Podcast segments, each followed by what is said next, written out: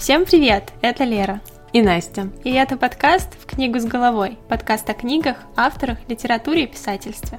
Мы читаем, обсуждаем и советуем или не советуем, в какую книгу можно прыгнуть с головой. Приятного прослушивания!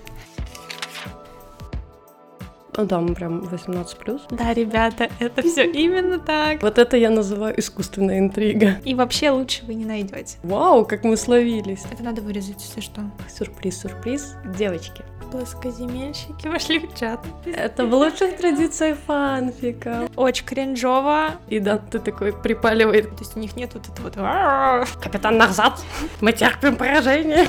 Нет блатных у меня тут никаких.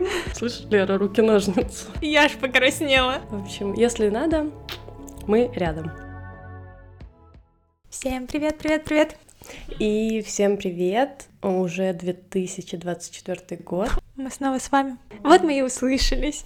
В новом году. Наше новогоднее желание исполнилось. И ваше тоже. А еще у нас исполнилось наше новогоднее желание. Мы, конечно, его не загадывали, мы его хотели, но не загадывали, а оно случилось. И мы пишемся на два микрофона, наконец-то. Ребята, это какой-то новый уровень, поэтому... Experience интересный. Да, очень непривычно мы с Лерой расселись а, по двум противоположным углам стола. Ты так далеко. Да. Но мы надеемся, что от этого качество звука будет в разы лучше и будет Скрестили проще пальцы нас на монтировать, потому что у нас есть э, пагубная привычка перебивать друг друга, потому что мы очень хотим высказаться, и мы так привыкли общаться в жизни, что для нас очень легко и просто вот так вот вклиниться в разговор. Это не в плане неуважения или желания перебить друг друга, это просто настолько привычка в разговорном формате вести какие-то диалоги, что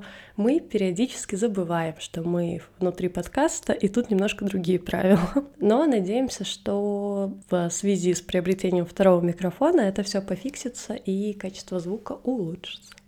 И мы будем молодцы. Yeah, мы будем стараться. Давай быстренько расскажем, как начался наш год, что прикольного было, что интересного. Ой, у меня были классные праздничные выходные. Я спала, отсыпалась до просто победного. Никогда себе такого не позволяла. Чаще всего я в каком-то режиме и просыпаюсь рано. А тут Оторвалась за оторвалась по полной. Купила себе пазлы. Еще не дособрала, но надо собрать. Я просто немножечко переборщила. Я думала, они будут поменьше. Они оказались такие большие. Там так много Деталей сложных моментов. Одинаковых, да? Да, одинакового цвета, и ты по градиенту пытаешься собрать. Ну, в общем, сама себе придумала занятие. А мне очень понравилось, как Лера мне отправляла фотографию, и она собирает кусочек Италии. Там у нее лежит книга «Божественная комедия», и Данте такой припаливает, как она собирает его родную страну. Я даже не обратила внимания, пока ты мне не указала на это. Это забавно, но я его так и не убрала, он так там и лежит. рядом. Контролирует процесс. Ну, надо собрать. Зови подмогу. Что еще? Читала книги, кстати. Вот что самое дурацкое, я прочитала, я не знаю, сколько книг за январь, ну, не то чтобы прям супер много, но прочитала какую-то фигню. Я не прочитала все, что я заказала, я заказала себе 10 новых классных книг, но они все... Они уже приехали? Мгм. Они приехали в первых числах января. Я надеюсь, что они будут очень интересными. Ну, по крайней мере, часть из них уж точно должна быть. Там есть две книги с проблемами с памятью. Назовем это так.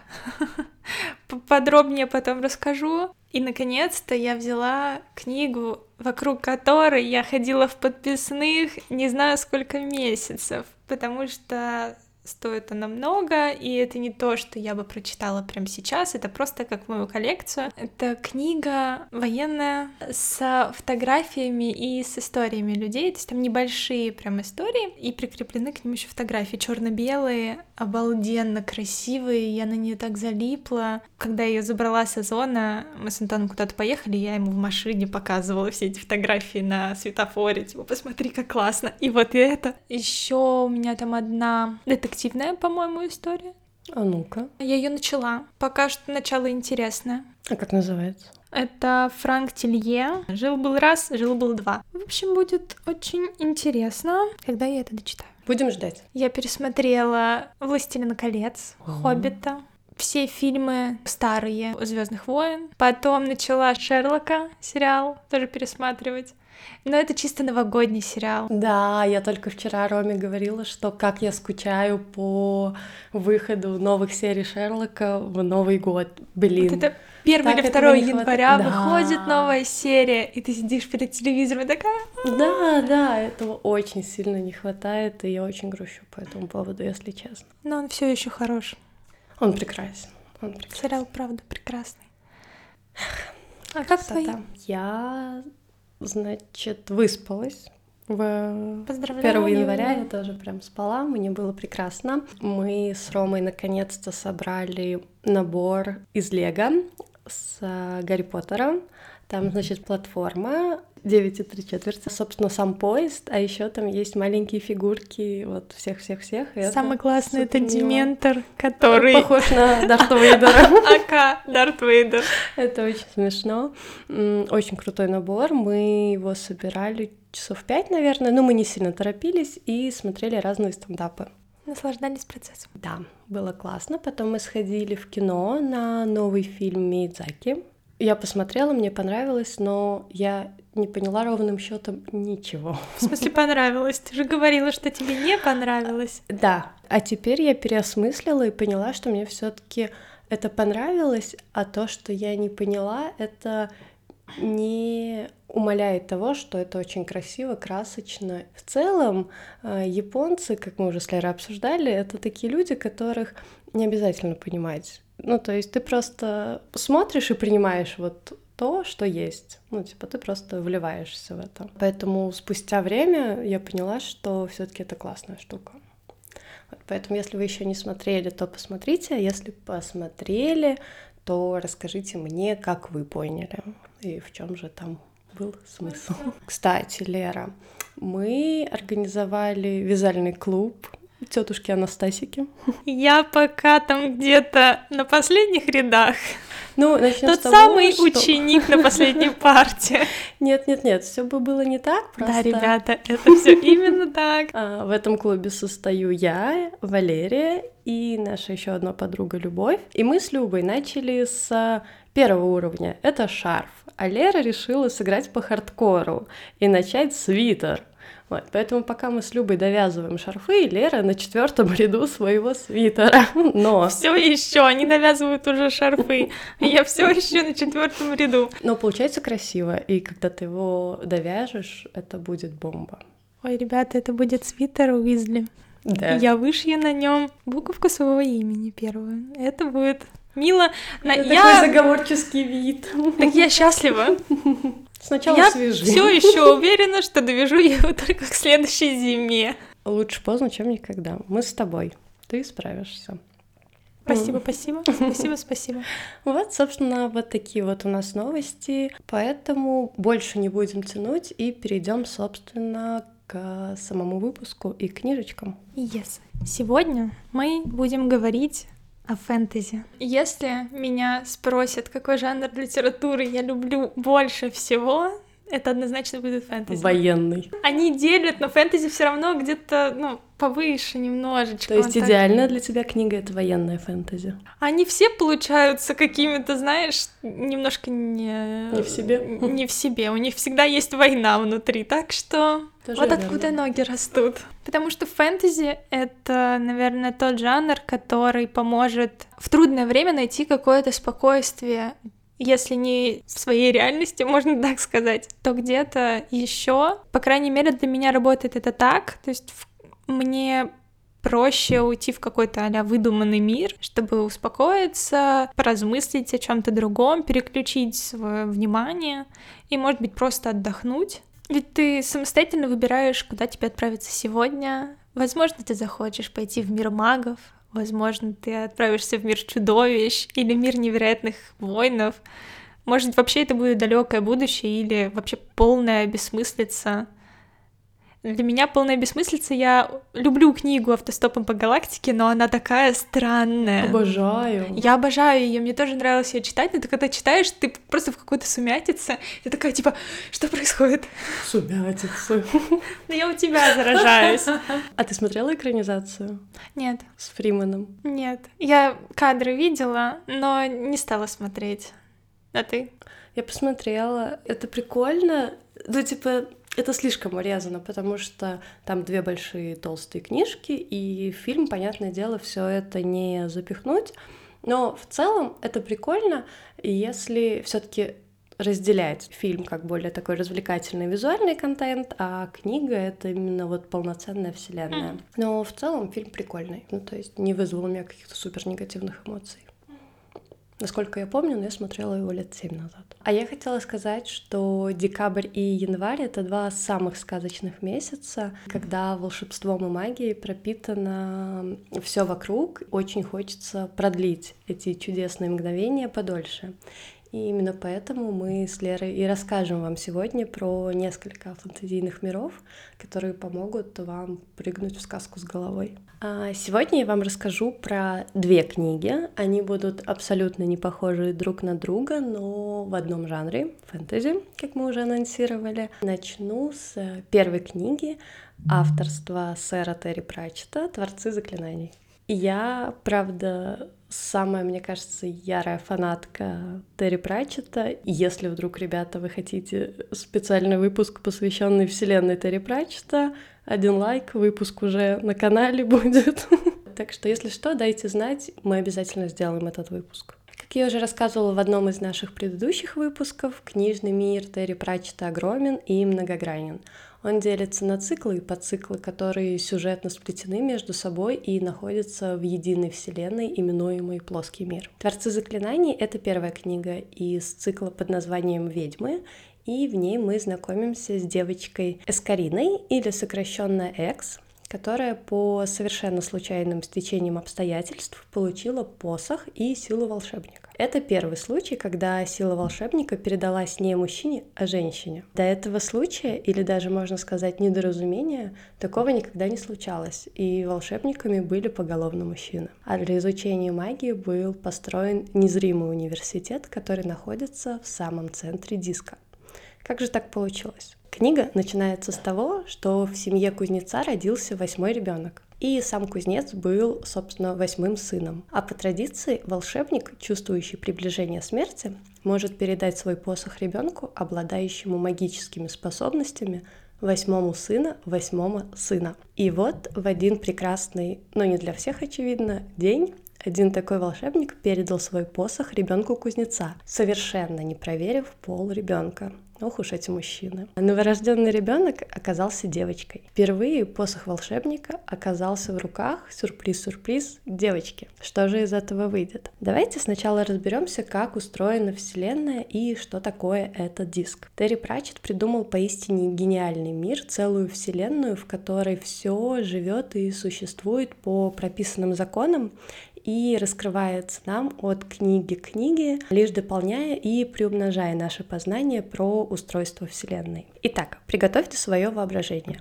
Сейчас я вам расскажу мироустройство плоского мира. Представьте для начала планету, но не в форме шара, а плоскую и круглую, как блинчик с голубым куполом атмосферы. Она находится на спинах четырех слонов. Каждого слона, кстати, есть имя, но я даже сейчас не буду пытаться их зачитать. Это, конечно, не Арагорн, сын Араторна и все вот это, но около того. И слоны, в свою очередь, стоят на спине гигантской космической черепахи. Ее имя проще, поэтому я его зачитаю.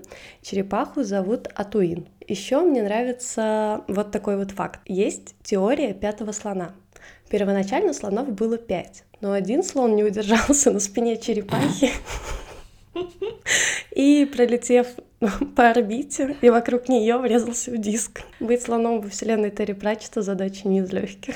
Диск на спинах слонов и черепах рассекает космос, а на самом диске кипит жизнь. У Искарины есть тетя, которая в свою очередь является ведьмой. А ведьмы, по мнению волшебников, не очень котируются и совсем не дотягивают до настоящих волшебников. Именно Экс доказывает, что женщины тоже могут совершать магию, совсем не хуже, а иногда и на порядок лучше справляются с заклинаниями и магическими обрядами. Примечательно то, что в оригинальном названии книги обыгрываются совпадающее звучание слов «право» и «обряд», то есть название книги можно перевести дословно как «равные права» или как «одинаковые обряды». Вот так Пратчет опережает время и поднимает тему феминизма еще задолго до того, как это стало нормой в современной культуре. То есть на протяжении всей книги маленькая девочка с магическим посохом в руках доказывает толпе старых волшебников-пердунов, что она вообще-то не пальцем деланная, и искусство магии не зависит от половой принадлежности. Потому что они говорят, ты девчонка, ты ничего не можешь. А она такая, а-а-а, все, я могу, сейчас все будет.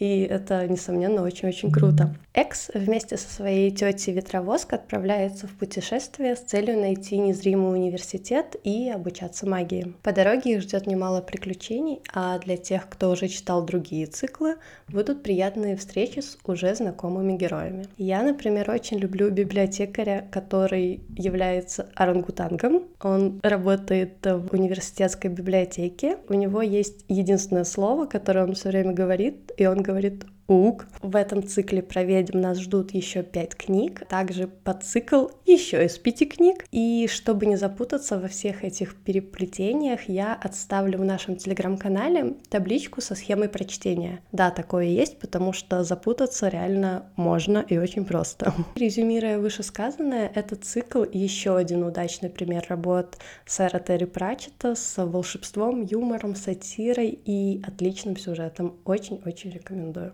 Я не буду сегодня проходиться по, так сказать, фэнтезийной классике. В прошлом Ладно. году меня в рилсах, наверное, я могу так сказать, но преследовало несколько фэнтезийных серий. Я к ним долго присматривалась. Англоговорящий литературный мир бурлил вообще э, отзывами, тиктоками, рилсами, всем чем угодно. Короче, было очень много э, рекламы. Одна из них вышла уже давно, но почему-то произвела фурор в прошлом году, может быть, в позапрошлом, ну, до меня дошло, по крайней мере, это именно тогда. Их действительно читали все, кому не лень, в основном были только положительные отзывы. Что-то о том, что это самые невероятные, потрясающие книги в этом жанре, и вообще лучше вы не найдете. Проблема со всем слишком популярным как раз-таки, ну, как правило, в том, что оно часто не оправдывает своих ожиданий. Примеров таких, ну, их много, что, наверное, и пальцев рук и ног не хватит, чтобы посчитать. Так как это выбивается в топы, то ты ждешь чего-то умопомрачительного, а часто этого не происходит. Не знаю, как вы, но иногда подобная концентрация восторга к тому или иному действию, фильму, книге и ситуации, и вообще какому-то событию вызывает отторжение, и если не понравится, то в голове будут возникать вопросы, Почему? Почему вам это понравилось? Вы что, не видите, что это того не стоит или это слишком возвысилось? Для чего? Непонятно. Но так одним осенним днем настроение у меня было грустное, и мне захотелось отойти от э, художественной литературы или любого другого жанра, который я читала в последнее время. И я натыкаюсь на Озоне на книгу Ребекки Ярос «Четвертое крыло». Как вы поняли, это одна из тех книг, э, которая взорвала ТикТок э, и вообще интернет, литературное сообщество, по крайней мере, англоговорящее в прошлом году. Как оказалось, это первая книга из пяти, она вышла только весной 23 года, при этом она держалась 11 недель в топе Амазона по продажам с оценкой 4,9. У нее 43 тысячи отзывов, 232 миллиона просмотров в ТикТоке, ну, короче, там какие-то колоссальные Это какие-то новые вообще. сумерки. Что-то типа того. Очень интересно, что уже выпущена вторая часть. То есть она выпустила первую часть, по-моему, в мае прошлого года, а вторую часть она выпустила в ноябре, ну, то есть там полгода прошло буквально. Я была искренне убеждена, что четвертое крыло войдет в мой список популярных разочарований. Очевидно, конечно, я немножко погорячилась, но и недалеко от этого ушла. Но обо всем по порядку. Я не буду говорить, что это лучшее, что я читала в своей жизни, и это новый шаг в мире фэнтези, и мы никогда такого не видели. Увы, видели. Потому что в этой сфере написано уже так много всего, что писать что-то мозговзрывательное довольно сложно. Однако, было ли это хорошо?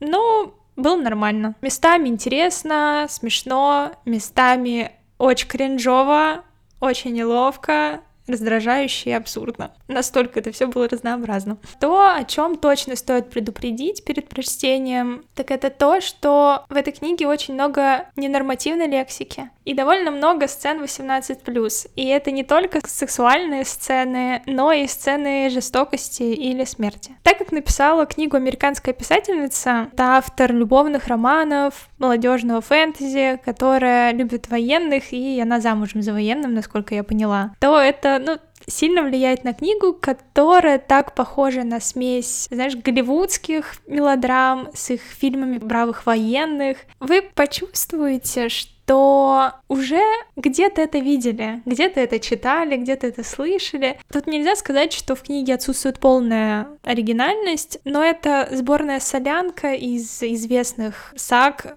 очень сильно похожа на Дивергент, на голодные игры, на Игру престолов и, там, не знаю, какие-нибудь очень известные серии. Кроме того, в самой истории много нелогичностей и несостыковок проскальзывают. В плане? Да, в сюжетном, в каких-то мелочах, но ты их замечаешь. Наверное, так, если бы я читала ее в подростковом возрасте, я бы их не заметила. А сейчас у тебя уже есть бэкграунд. Да, есть какой-то бэкграунд, и есть военный бэкграунд, ну, в плане военной литературы, и ты понимаешь, как это должно быть устроено, и тут просто просто пока-пока. Не дотянули. И еще автор чрезмерно злоупотребляет повторами, и мы миллион раз будем слушать о том, какая главная героиня умная, какая она сильная. Ей плохо, но она совсем справляется, она такая молодец, и какой главный герой опасный. То есть это, это в лучших прям... традициях фанфика. Да, да. Я не знаю, сейчас, наверное, эра, когда фанфики реально издаются как книги, и они выходят в этот огромный масштаб. И это минус. Пойду пойду поплачу.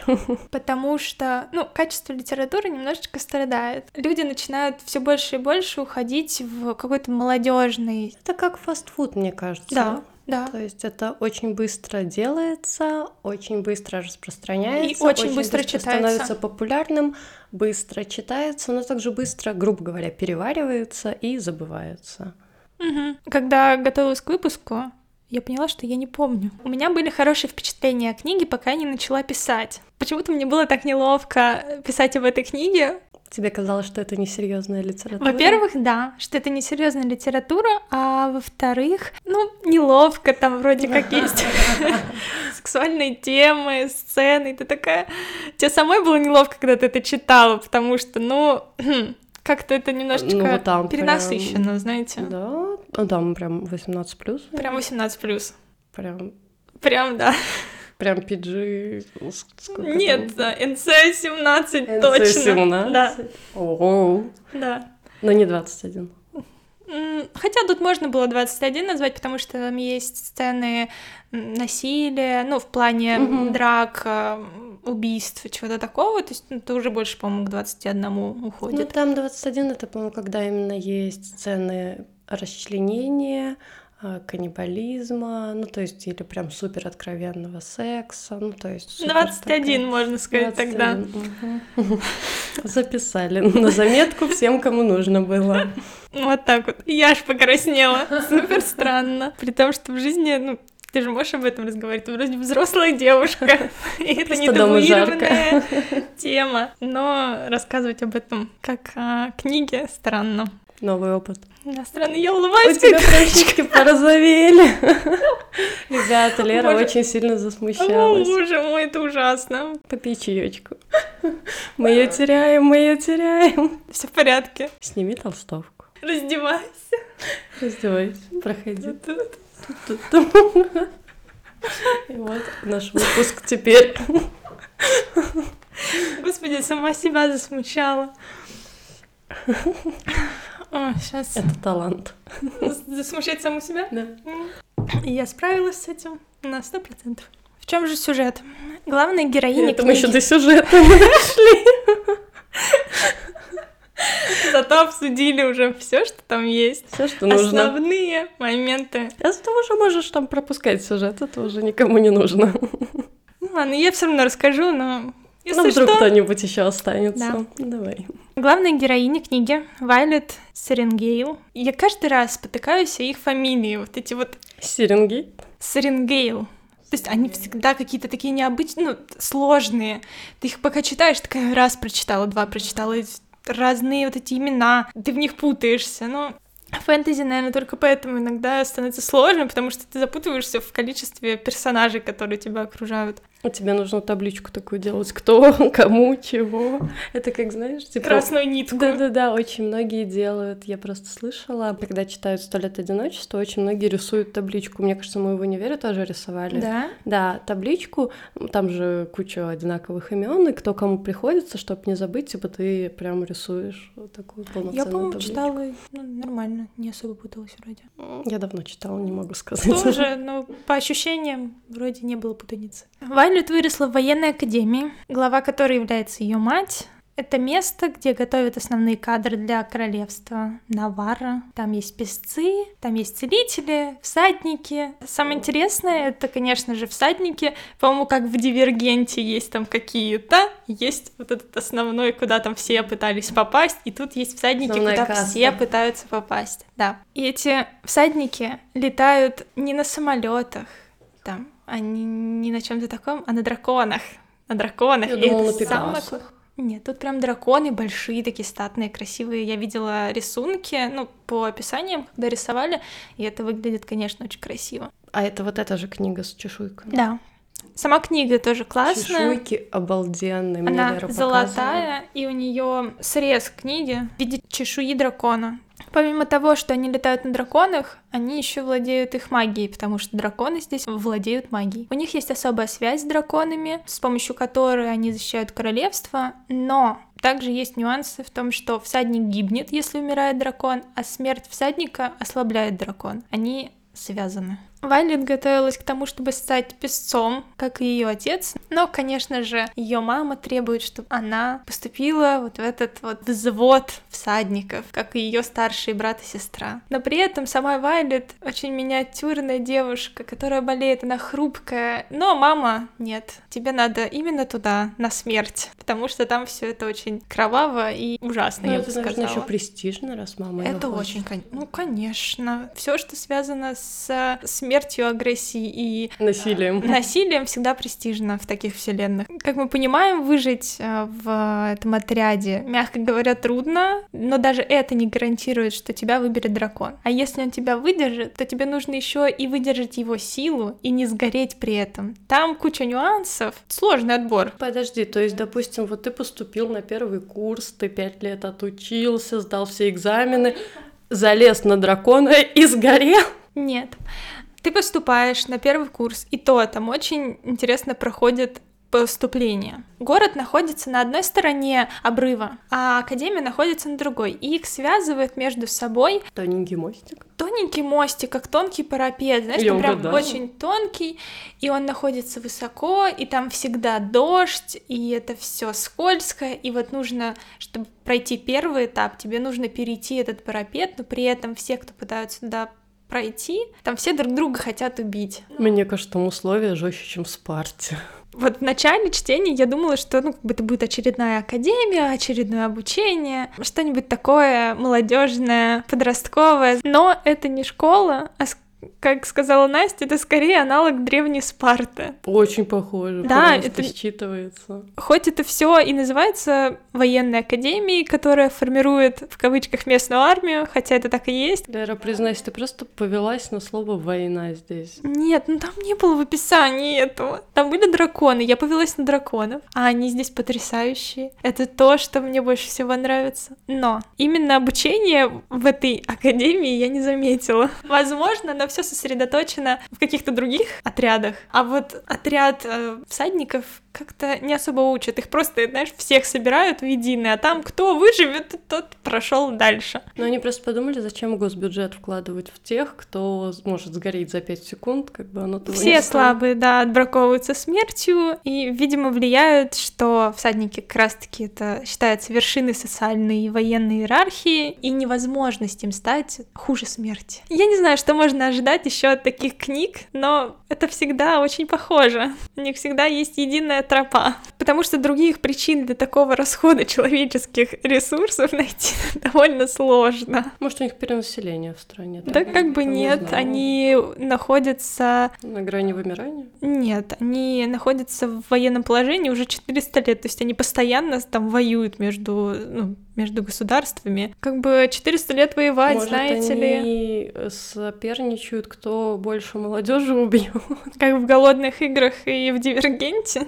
Так, э, еще раз вернусь вообще, как это все происходит. Сначала поступление. Этот парапет над пропастью под дождем и ветром, который проходят не все. Имена погибших зачитывают и все. Погибли и погибли. Дальше вызовы на бой, без обучения, если только кто-нибудь из старших курсов не возьмет тебя под свое крыло. С названием связала. Красиво? Красиво. Да, хорошо, хорошо. Видимо, ну, я так полагаю, что до поступления они как бы должны были уже натренироваться и изучить какие-то основы ведения боя. Хотя зачем поступать в академию, если ты уже что-то умеешь? Все, что отсеет слабых до начала отбора дракона. Но здесь нюанс. Дракон выбирает тебя, а не ты дракона. А если дракон многолюбец, он может нескольких выбрать? Нет, так не может.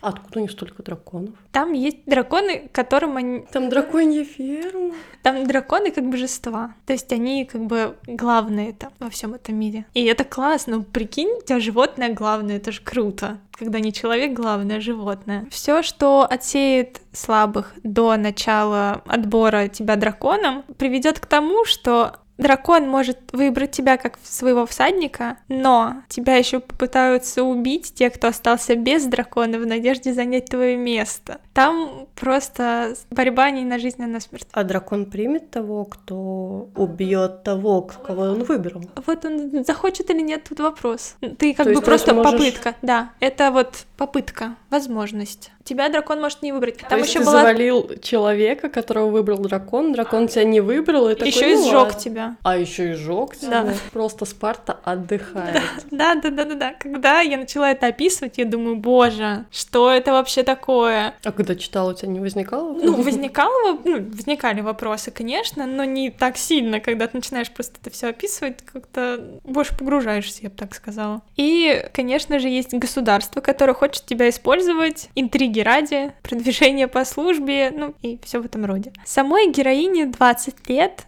но я бы сказала, что ее психологический возраст скорее 16, а возраст главного героя 22. Хотя вот его психологический возраст в районе 38. Он так повидал жизнь. Ну и, конечно же, самое лучшее, что есть в этой книге, это драконы. Все, что с ними связано, и взаимодействие, история, я была в экстазе, честно. Здесь они не просто существуют как животные, они здесь отдельные существа со своими характерами, нравами, законами и желаниями, и магическими силами, само собой. Это придает особый шарм как не только особый шарм как э, какого-то персонажа, но еще э, добавляет жути, и потому что тебя там могут сжечь или ты не понравишься, так и, конечно, просто шарм восторга от того, что существуют такие существа. Лично для меня Драконы — это всегда любимая тема, поэтому увидеть их не просто как картонных существ на фоне, а полноценных персонажей было самым приятным удивлением. И мне очень понравилась вся прописанная связь между всадником и драконом, потому что это классно, они разговаривают между собой телепатически. С тобой общается дракон в твоей голове. То есть ты не можешь в его голове быть, а он общается у тебя в тебе, и ты его всегда слышишь. Где бы он ни был, ты можешь с ним разговаривать. Дракон у главной героини был супер саркастичным. Просто oh, это было так классно читать, я так смеялась с их общения, потому что они друг над другом постоянно подшучивали, они постоянно подтрунивали просто вау. Вот это было очень классно. Когда ты читаешь вообще все взаимодействие их, невероятно описано, за это ей просто огромное спасибо. И огромные 10 баллов из 10. Но все равно они мало раскрыты, есть вопросы, как именно формируется связь с драконом, как она устанавливается, как драконы связаны друг с другом, потому что они тоже общаются между собой тоже телепатически, то есть у них нет вот этого вот... И почему драконы не могут без своего всадника, когда они его выбрали, и наоборот. Зачем вообще война, которая там происходит? Тема этой войны и ее причины покрыты мраком. Тебе не объясняют, из-за чего они воюют. Просто они на нас нападают, мы защищаемся. Но там до конца книги ты не понимаешь, в чем, собственно, проблема. Ну, потом объясняют. Слегка тебя вводят, ну, потому что это новый цикл, и это первая книга из пяти. Соответственно, тебя не сразу погружают в этот мир, а постепенно. И вот в первой книге она начала это открывать, но там все равно не состыковки, она могла бы чуть глубже тебя погрузить сразу, чтобы понимать контекст происходящих событий, но приходится додумывать самостоятельно. И вопросов оказывается чуть больше, чем ответов. Еще в начале книги ты понимаешь, чем примерно закончится именно эта часть. Конечно же, у тебя есть главная героиня, есть еще герой, и вот они сначала вроде как враждуют, но как таковой вот это от ненависти до любви ее не было. Ну, когда обычно, там, не знаю, в фанфиках или в других каких-нибудь книгах ты читаешь об этом, там сначала такая прям ненависть, они постоянно ругаются, еще какие-нибудь у них конфликты. Ненависти к возлюбленным. Здесь она это не выдержала, и этого не было. Изначально главный герой был более-менее расположен к героине, всячески ей там помогал, а она считала, что он ее ненавидит. Ну, короче, говорю, 16 лет. Но экшен и быстрая смена сцен завлекла, развлекла, и книга попала, как я говорила, ко мне как раз тогда, когда хотелось чего-то максимального простого, интересного и... Увлекательного. Ну, увлекательно, да. Поэтому какие-то баллы я все-таки накидываю и за подвижность сюжета, и удачное попадание в момент жизни. Ну что, спасибо, Валерия. Микрофон забираю. Итак, следующая наша остановка не менее масштабный и увлекательный мир вселенной Анджея Сапковского. Как вы уже догадались, это «Ведьмак». Книга про приключения Геральта, Лютика, Енифер и самых разных существ. Самая первая книга называется «Последнее желание», и это сборник рассказов. Именно они постепенно и бережно погружают нас в огромную и увлекательную вселенную, в которой точно не заскучаешь. А, Сапковский строит свой мир на славянской мифологии и авторской интерпретации всем с детства известных сказок. В представлении главный герой, наверное, не нуждается, но вдруг вы еще не знакомы с Геральдом из Ривии, с охотником на монстров и чудовищ. С самого детства он прошел подготовку в школе волка, не без помощи мутации. А более прозаичное название в книге — это «Испытание травами». Но мы знаем, как все там жестко, так что это ни разу не испытание. Он обучался искусству охоты на нечисть, и у ведьмаков обостренные чувства, которые делают из них первоклассных воинов. Именно так себе представляют ведьмаков все персонажи, населяющие мир Сапковского. Но с самой первой книги автор показывает нам Геральда с человеческими эмоциями, а не бездушной машиной для убийства. И поэтому складывается такой некий диссонанс а, с тем, как видят другие герои Ведьмака и как видим его мы и какой он на самом деле. Геральт добрый, справедливый, если ему это выгодно. А, может ошибаться и иногда идет на поводу своих чувств и эмоций. Этому свидетельствуют многочисленные шрамы на его теле. И если в сериале и играх мы привыкли видеть Геральта красавчиком, то первоисточник нам сходу дает понять, что Геральт, мягко говоря, не очень. Да? Да. Он... Что, мне расстраиваться сразу, да? Ну, настроиться на то, что можно себе не представлять Генри Кайла. Еще одно важное отличие книжного ведьмака, он очень приближен к реальному представлению о бое человека с чем-то большим и сильным. Сапковский нередко нам описывает то, как ведьмак устает, отступает, что силы могут покинуть его еще до того, как, например, бой завершился. В общем, он очень жизненный чувак. Кстати, я сначала посмотрела первый сезон сериала, экранизацию от Netflix. И при прочтении мне, конечно же, представлялся Генри Кавилл. Но по описанию он э, грязный, он все время воняет, у него такие грязные спутанные волосы, и он ходит в таких лохмотьях, его везде выгоняют, и, в общем, он очень неприятный, но, но при этом Генри на него все Кавилл, ведутся. Но Генри Кавилл... Да, Генри Кавилл это... Зачем они сделали это с нами? Поэтому, ну ты же смотрела «Ведьмака», поэтому да. я тебе рекомендую представлять тоже Генри Кавилл. Так и будет. Потому что книжный, он не очень приятный. И женщины на него тоже там ведутся? Да, да, да, да, это, это оригинал. Если так порассуждать, то Ведьмак и не должен быть каким-то супер красавчиком, ну, да. он действительно должен быть каким-то, ну, а отбросом. Ну вот он там и есть такой отброс. У него тяжелая жизнь, тяжелая судьба, он постоянно там с кем-то сражается, с какими-то монстрами, с... на разную работу соглашается, ну, да. не пойми на какую. То есть это очевидно, что он должен быть каким-то таким прям но ну, ну Netflix, да, сломали восприятие, и, конечно же, ну, все... в играх, в играх он тоже норм, но, по-моему... В играх он хорош. Нет, в самой первой части, по-моему, он супер угловатый и супер страшный, просто как вся моя жизнь, а потом норм. Потом норм. Енифер красивая в играх. Ну, по крайней мере, вот в той, которая начинается, где он в ванне а, лежит. Ну, всем очень нравится Енифер, я терпеть ее не могу, мне очень я, сложно. Она... Я почему тебе просто, что она красивая, ну, в игре мне нравится, как она выглядит, это то, как я бы ее себе представляла. Мне не очень нравится сериальная Енифер. Ой, сериально ужасно. Вообще все ужасно в сериале, я даже не хочу про это говорить. Первый, она мне не нравится, но мне Цири нравится. Актриса. Не знаю, она такая красивая, я на нее смотрю, такая, ты лапочка. Продолжим. Последнее желание — это, собственно, альманах. Истории о приключениях Геральта. В них нам рассказывают, как Ведьмак познакомился со своим в дальнейшем лучшим другом Бартом Лютиком, который, в свою очередь, супер колоритный и харизматичный персонаж. Он полон юмора, сатиры и один из источников неприятностей, новых, иногда опасных приключений для Геральта. Еще нас знакомит с чародейкой Енифер из Венгерберга. Это очень яркая героиня, она целеустремленная, своевольная и очень амбициозная. Чародейка привыкла работать в одиночку и везде ищет для себя выгоду. Но когда по воле судьбы она встречает Геральта, спасибо, кстати, Лютику, и их судьба с ведьмаком навсегда переплетается. Перед нами нетипичная история любви, это ядерный коктейль из чувств, измен, любви, ненависти. Как говорится, они такие разные, но все равно они вместе.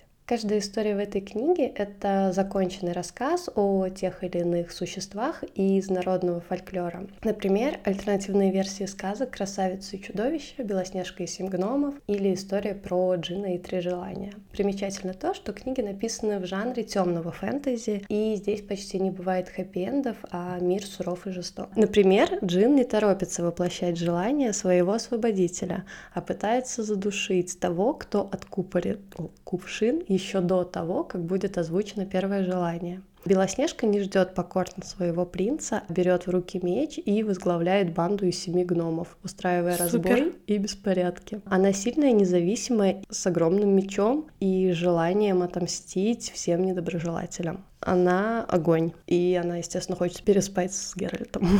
А вот чудовище, наоборот, не спешит расстаться со своей чудовищностью и избавиться от проклятия в угоду своей не совсем здоровой любви с вампиршей. Любовь с вампиршей? М да. Вселенная Ведьмака — это детально прописанный мир, который ощущается живым и настоящим, и этому способствуют отлично прописанные диалоги и хорошо раскрытые персонажи. Например, необразованные крестьяне, которые погрязли в суевериях, и их легко обмануть. Они очень малодушны, у них такой лексикон с ярко выраженным сленгом и словами-паразитами, то есть вот они общаются как реальные люди. Благодаря этому очень легко погрузиться в атмосферу, этого дремучего средневековья. А я считаю, что это отличный пример книги, с которой начинается знакомство с такой большой и запутанной вселенной, поэтому Сапковский, наверное, ее специально сделал первый, чтобы вот познакомить всех вот с азами. Да-да-да, покрутить и потом вот дальше открыть волшебный дивный мир. Он молодец. Он молодец. Хороший поляк. И это все волшебные истории на сегодня. Какие-то дарк истории у нас получились. Сначала летающий слон, слетающий с орбиты, а потом Тебе жалко слона? Конечно, он там в этот диск еще и врезался. Ну, И остальные не же важно, что он большой. Ну, слушай, остальные устояли, я думаю, проблема в нем. Ну, это отбор, Да, да. да. очевидно. До дракона он бы не дошел. Ну да. Ну, собственно, мы будем продолжать читать свои циклы, потому что мы рассказали только про первые книги из больших-больших вселенных. Именно так. Спасибо, что провели это время с нами. Мы надеемся, что вы взяли какие-то книги на заметку. Что-то вас заинтересовало? Например, сцена 18+, которые повергли меня в э, краску. Да, у Леры опять начинает выступать румянец, О! поэтому на этом моменте мы завершаем. Всем спасибо за прослушивание. И пока! Спасибо за прослушивание. Напишите нам, если вам понравилось. Даже если не понравилось. То тоже напишите. До новых встреч. До новых книг. Пока! Пока!